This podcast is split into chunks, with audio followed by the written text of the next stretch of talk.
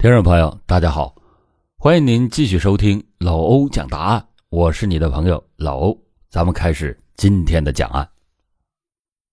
二零一五年八月二十三日一大早，连云港市灌南县田楼镇七围村的村民老李就来到了颐和场豆地里除草。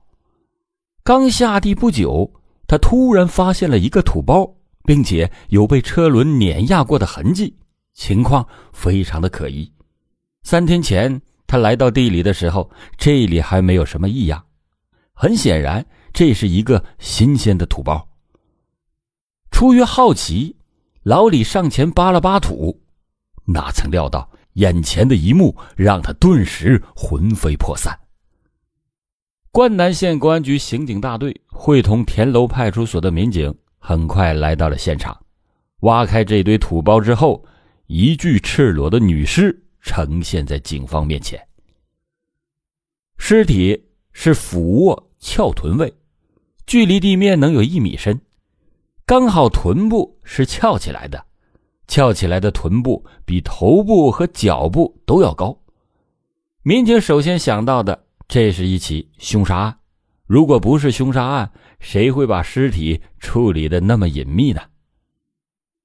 现场。除了这具赤裸的尸体之外，没有发现被害人的衣物和随身的物品。在打捞尸体的时候，警方在被害人的头部下方找到了现场唯一的一件物品。把尸体抬上来以后，找到了一条浴巾，别的任何物品都没有找到。这条浴巾两面颜色不一样，一面是黄色，一面是灰色。在浴巾的两边，其中一边有两条小鱼，另一边有七条小鱼的图案。这有浴巾为什么不穿衣服呢？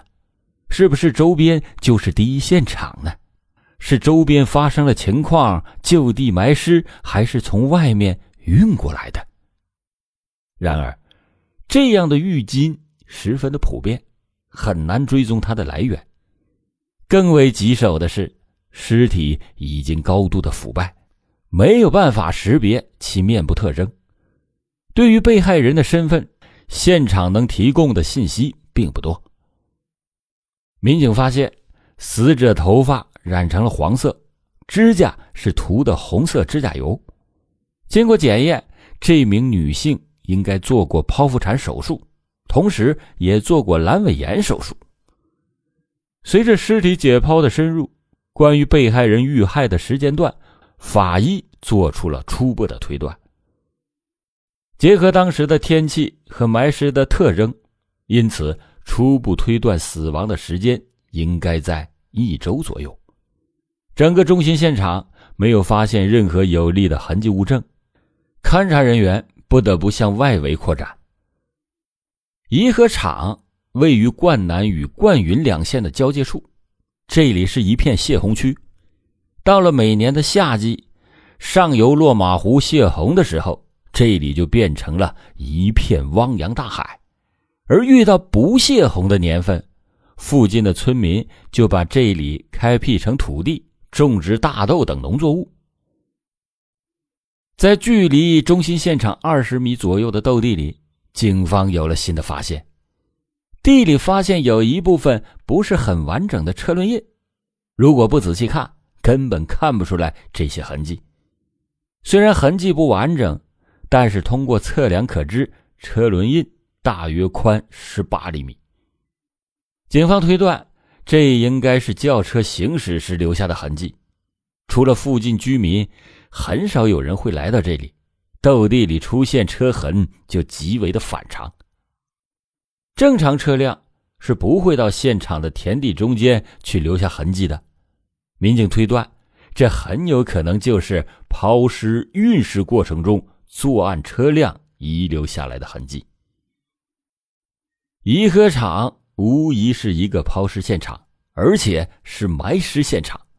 那么，第一现场又在哪里呢？尸源如何追踪呢？俗话说。远抛近埋，不可能是外地的专门跑到这里来抛尸，最起码犯罪嫌疑人对这边要相对熟悉一点。根据远抛近埋的作案规律，警方对现场附近的村庄进行了排查，却并没有发现与被害人年龄以及体貌特征相似的失踪人口信息。如果没有办法确定死者的身份，那么案件后期的侦查难度就非常的大。现场没有有力的痕迹物证，被害人的身份也难以确定。侦查员该如何才能找到案件的突破口呢？这几天，居住在上海的邵卫明心神不宁，女儿邵美华的电话怎么打也打不通，好几天都没有消息了。正常情况下，女儿邵美华三两天就会和家里联系。这个女儿让邵明为老两口操了不少的心。一年前。邵美华离了婚之后，也一直没有稳定的工作，整天的泡在游戏厅里。邵美华有一个四岁的女儿，目前也是由邵卫明老两口抚养着。离婚以后，邵美华隔三差五还会回家看看老人和孩子，但是最近几天却是音讯全无。几个月之前，邵美华认识了新男朋友尹小刚。两个人在奉贤区一个出租屋里同居。邵卫明找到了尹小刚，尹小刚表示他也联系不上邵美华。邵卫明就感到奇怪：人和你在一起，怎么人会没了呢？尹小刚说：“我也在找他呢，我也不知道他到底上哪里去了。”于是两个人就商议：“那还是报警吧。”就这样，两个人去公安机关。为邵美华报了失踪。咱们再接着说，江苏省灌南县那里发现了一具无名女尸，确定尸源成为了侦破工作的重点。在获取被害人的 DNA 信息以后，警方随即进行了数据比对，很快一个匹配的对象就出现了。原来，邵美华之前因为为赌博提供条件。而被警方处理过，因此数据库里边有他的 DNA 信息。比对结果显示，被害人名叫邵美华，三十二岁，上海人。确定了尸源，警方感到非常的兴奋，那么就能够对他的人员交往情况、矛盾关系以及活动轨迹进行进一步的调查。邵美华长期生活在上海。为什么会丧命于连云港市灌南县呢？经过调查，民警了解到，二零一五年八月六日，邵美华在灌南县的临县灌云县有过住宿的记录。宾馆的监控录像显示，八月六日晚上二十一点四十六分左右，被害人邵美华戴着眼镜，穿着黑色上衣来到过前台。几秒钟之后，一个穿着白色 T 恤的男子跟邵美华一起办理了入住手续，房费也是这名男子支付的，而登记的身份证是被害人邵美华的。在登记的过程中，两个人一直在交谈，从两个人的神情动作来看，他们的关系并不一般，两个人感觉比较亲密，民警对这个男子持怀疑态度。虽然民警不能够果断的说他就是犯罪嫌疑人，但是可以肯定的说，他对被害人邵美华应该是非常了解的。随后，两个人来到了楼上，准备进入房间，但开门的时候好像出了点问题，于是两个人反身下楼找服务员。这时，监控录像捕捉到了两个人的正面形象。虽然监控录像能够记录下这名男子的体貌特征，但是当时这名男子没有用他的身份证去登记住房，因此警方也没有办法确定男子的身份。两分钟以后，两个人在工作人员的帮助下打开了房门，一起进入了房间。在警方目前掌握的线索中，这是被害人生前。最后的活动影像。八月六日，被害人跟着一个青年男子一起入住这家宾馆，而十几天之后，他的尸体就在三十公里外的颐和场被发现了。警方就认为，这名男子似乎跟案件有着千丝万缕的联系。第一呢，被害人邵美华为什么会来灌云县住宿呢？第二，跟他同行的这名男子又是谁呢？第三，这名男子和被害人的死亡到底存在着什么样的关系？即使这名男子不是嫌疑人，那也一定是知情人。这名男子究竟是谁？他跟邵美华的遇害是否有关呢？警方对邵美华案发前的活动进行了调查。邵美华有一辆黑色的尼桑轿车。通过追踪这辆轿车的行驶轨迹，警方有了一个意外的发现。二零一五年八月十七日下午十五点五十六分，这辆轿车沿着颐和场进入了抛尸现场附近。大约一个半小时以后，也就是十七点三十二分，这辆车才从现场附近离开。尽管监控录像比较模糊，但是警方。能够清楚的看到，开车的是一个身穿黑色 T 恤的男子，而且邵美华并不在这辆车上。八月十八日下午十六点多，这一辆车再次出现在现场附近。此时，开车的男子穿的是白色的 T 恤。在警方推断的案发时间前后，邵美华的汽车反复出现在抛尸现场附近。而且开车的人并不是邵美华。警方认为，此时的邵美华很可能已经遇害了，因此警方认为这辆车和被害人的死亡应该有着直接的关联。这名男子到底是谁？为什么他会开着邵美华的汽车呢？倒查车辆的行驶轨迹，八月十七日凌晨两点多。这一辆车出现在灌云县的一家宾馆，这家宾馆正是被害人邵美华八月六日入住的那家宾馆。停车以后，从车上走下来一男一女，他们一起来到前台办理了入住手续。引起侦查员警觉的是，这名男子穿着白色的 T 恤。胸前有几道黑色的条纹，衣着体貌特征跟八月六日邵美华身边的男子十分的接近。经过比对，应该能够确定八月六日和八月十七日这两次来灌云县是同一名男子。而监控里的这名女子穿着黑色的上衣，没有戴眼镜，头发也没有染过，她的体貌特征跟被害人邵美华。并不一致。那么，这个女人又是谁呢？而更让警方困惑的是这名男子的身份。十几天之内，他先后跟两个不同的女人一起入住宾馆。更诡异的是，这一次这一男一女入住的房间，恰好就在八月六日邵美华入住房间的隔壁。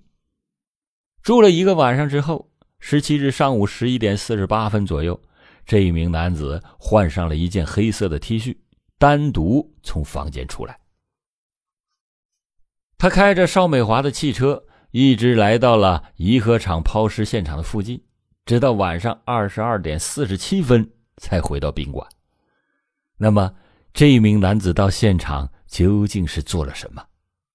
从图像的角度。基本上认为这个男子就是犯罪嫌疑人，此人的嫌疑最大。在男子离开以后，整整的一天时间里，那名同时入住的女子一直没有离开过房间。第二天，也就是八月十八日十三点四十七分左右，这一男一女到前台续交房费，然后开车离开。出人意料的是。两个人再次来到了抛尸现场附近，种种迹象表明，车上的这一男一女与邵美华的遇害有着必然的关系。警方虽然不清楚这个女人做了什么，但是她和男子一同往返于抛尸现场附近，那么推断她起码参与了埋尸。这一男一女究竟是谁呢？通过对监控录像和照片的分析比对，警方确认这名男子是邵美华的男朋友尹小刚。女朋友邵美华遇害前后，作为男友的尹小刚却和别的女人来到宾馆开房，并且多次开车出现在抛尸现场附近，这让警方觉得不可思议。民警推测，这中间肯定有什么矛盾冲突。为了进一步查清案情，警方继续以尼桑轿车为线索，还原尹小刚的活动路线。八月十四日晚上，这辆车在上海出现，开车的是被害人邵美华，坐在她旁边的正是其男友尹小刚。这意味着八月十四日邵美华还没有遇害，八月十五日这辆车。仍然在上海市区活动。此时，驾驶员换成了尹小刚，邵美华并不在车上。反常的是，八月十六日早上八点多，尹小刚开着这辆车离开了上海，十一点多从沪宁高速无锡东出口离开了高速，进入到无锡市区。晚上二十二点二十五分左右，这辆车的身影。再次出现了，从无锡通江大道高速往连云港方向驶去。此时，警方发现车上的情况发生了变化。上海过来的车上只有尹小刚一个人，到了无锡之后，多了一个女的在副驾驶的位置。警方观察到，这个女人和死者邵美华明显不是同一个人。十七日。凌晨两点三十五分，尼桑轿车来到了灌云县，直接开到了这家宾馆的门口。两个人下车以后，到前台办理了入住手续。至此，事情的真相逐渐也就清晰起来。邵美华遇害的时间应该是在八月十五日的前后，而犯罪嫌疑人很可能就是她的男友尹小刚。尹小刚做完案以后，开车开到五百公里外的灌云县掩埋尸体。然而，尹小刚为什么会在无锡停留，带上这个女人呢？因此，警方怀疑这个女人是知情的，到底知情多少还是个未知数。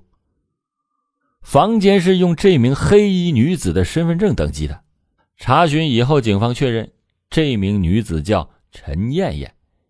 出人意料的是，她竟然是尹小刚的前妻。被残忍杀害的女友有重大嫌疑的男友，现在又牵涉到男友的前妻，案件显得更加的扑朔迷离。这三个人之间究竟有什么恩怨瓜葛，最终导致了这起命案的发生的？尹小刚和他的前妻具有重大嫌疑。警方立即对两个人实施了抓捕，而此时，上海的尹小刚和邵美华的出租屋里已经是人去楼空。警方对出租屋进行了搜查，但是并没有发现可疑的痕迹物证。尹小刚似乎已经逃窜了。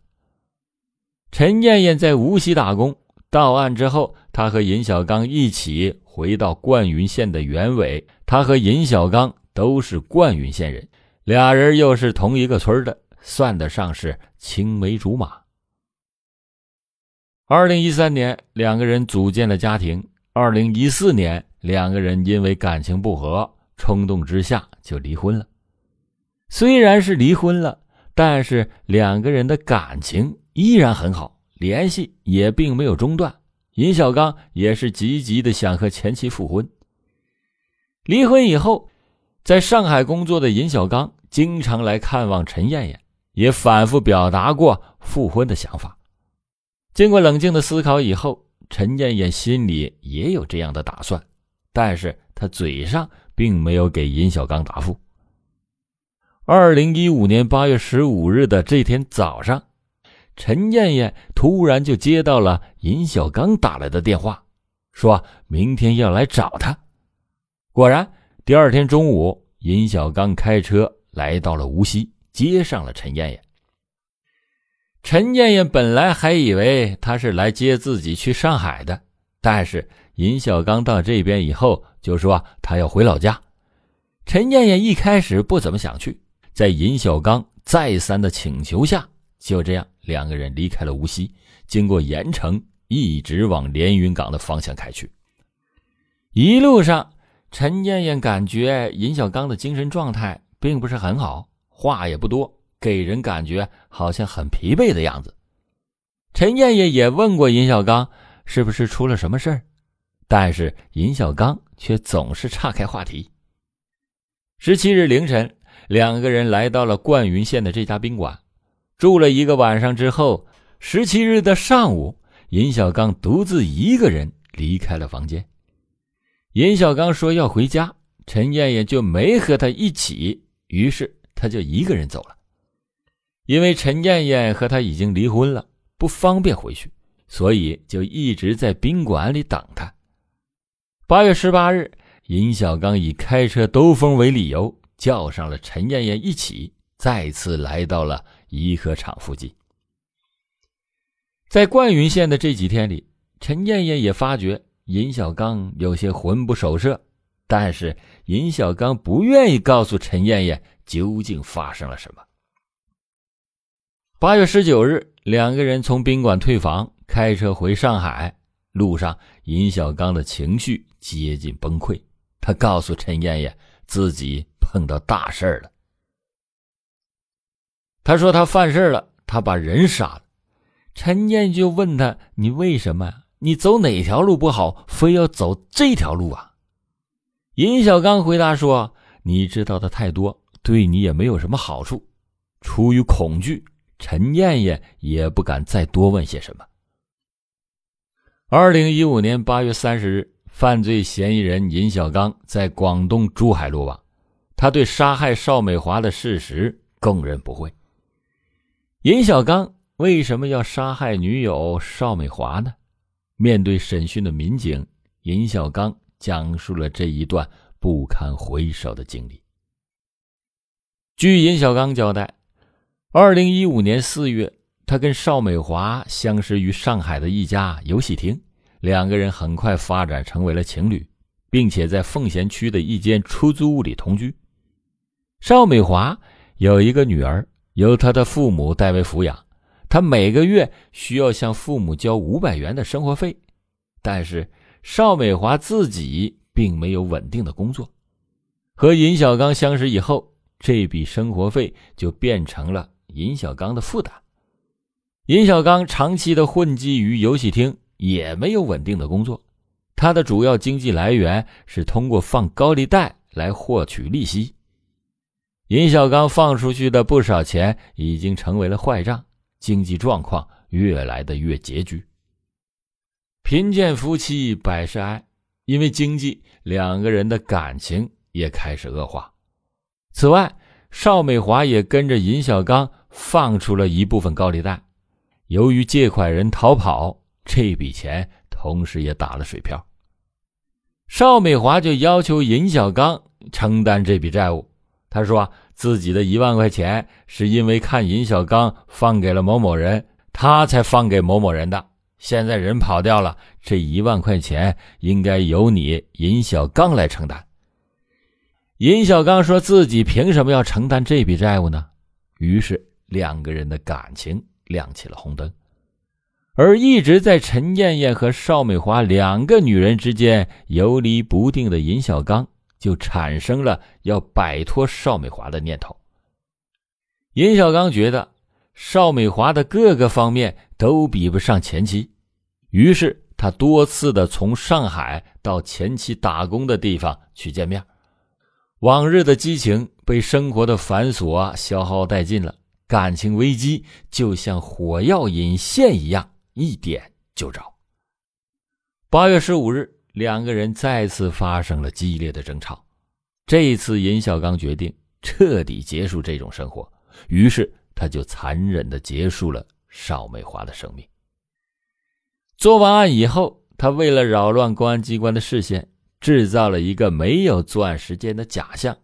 他把邵美华的尸体先是放进了后备箱，然后开车到无锡接上了前妻陈艳艳，谎称要回老家去玩，其实是实施自己的。抛尸计划，在整个作案过程当中，他前妻陈艳艳都是不知情的。八月十七日，尹小刚独自一个人离开宾馆，来到了颐和厂附近，把邵美华的尸体掩埋到斗地里。但是他一直不放心，害怕尸体被人发现，于是，在八月十八日，他又带着陈艳艳一起，以开车兜风为借口。到现场附近查看。从上海到连云港整整五百公里，尹小刚带着陈艳艳一起风尘仆仆，两个人却是各怀心事。陈艳艳没有料到后备箱里还有另外一个人的存在，她更想不到的是，尹小刚这一次出发就再也无法回头了。好了。感谢您今天收听老欧讲答案。老欧讲答案，警示迷途者，唤醒梦中人。